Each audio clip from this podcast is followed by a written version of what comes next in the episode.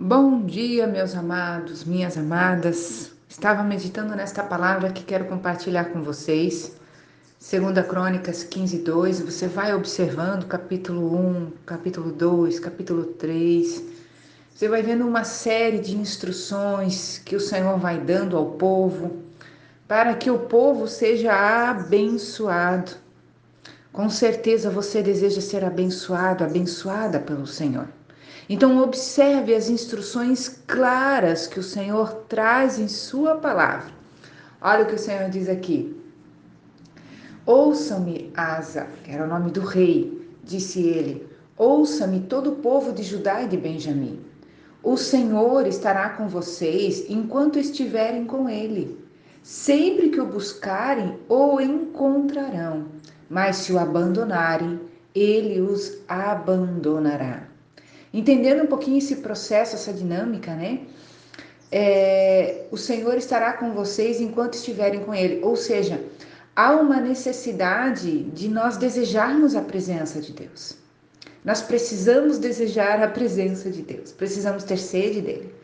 E quanto mais nós desejarmos a presença do Senhor, mais essa presença se manifestará no nosso coração. Nós precisamos entender que Deus jamais deixará de nos amar, porque essa é a essência de Deus. Deus é amor. Mesmo aqueles que não estarão ao lado do Senhor no final dos seus dias, passarão a eternidade longe do céu, porque decidiram viver dessa forma, Deus nunca deixará de amá-los. Por quê? Porque Deus é amor, esta é a essência de Deus mas aqueles que se converterem a Ele, aqueles que estiverem a Ele, buscarem a Ele, o encontrarão. Por quê? Porque Deus está sempre preparado para nos receber. É a passagem do filho pródigo.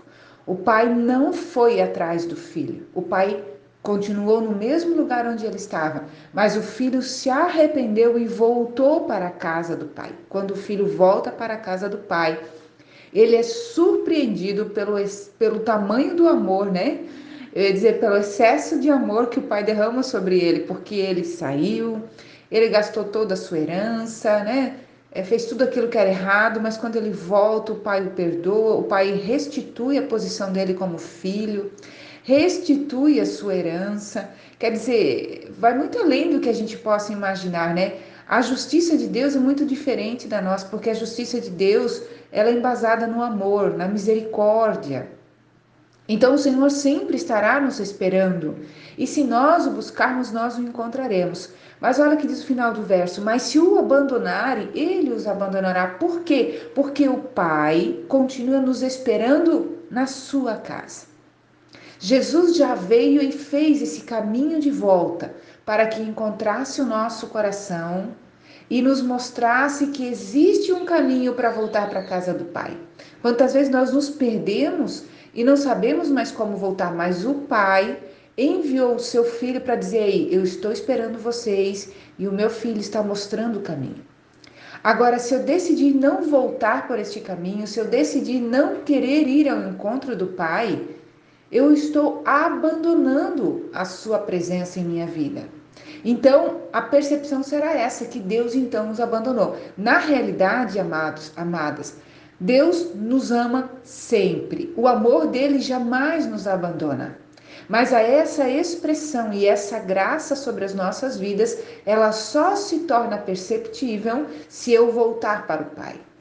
Você consegue me entender? Você precisa dar o primeiro passo.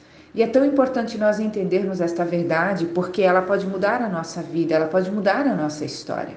Às vezes nós esperamos demais que as pessoas façam por nós, esperamos demais que Deus desça do céu e nos pegue pela mão e mexa conosco. Na realidade, Deus nos dotou de uma coisa chamada livre-arbítrio, poder de escolha.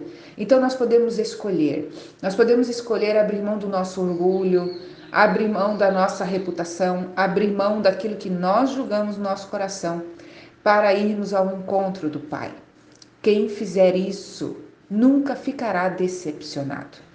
Então, você que me ouve nesta manhã, que já esteve no caminho do Pai, mas por algum motivo você desistiu dele, volte, se arrependa, peça perdão, volte, O Pai continua de braços abertos, esperando por você, esperando para te dar uma nova vida, transformar o teu coração.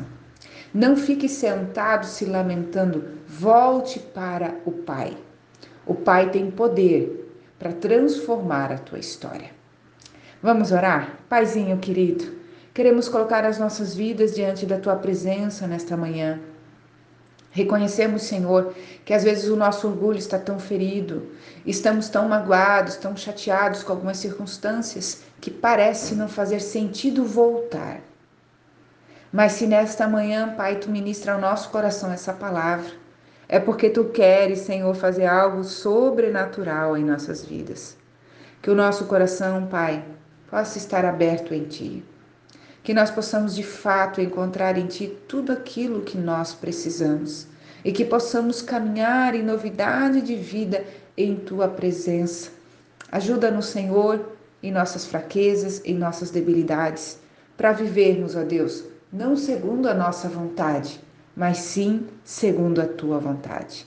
E assim como essa chuva que cai em Joinville hoje, assim, Senhor, o nosso entendimento seja acordado e possamos correr para os teus braços. Assim nós te pedimos e nós te agradecemos. Amém. Amém, Jesus.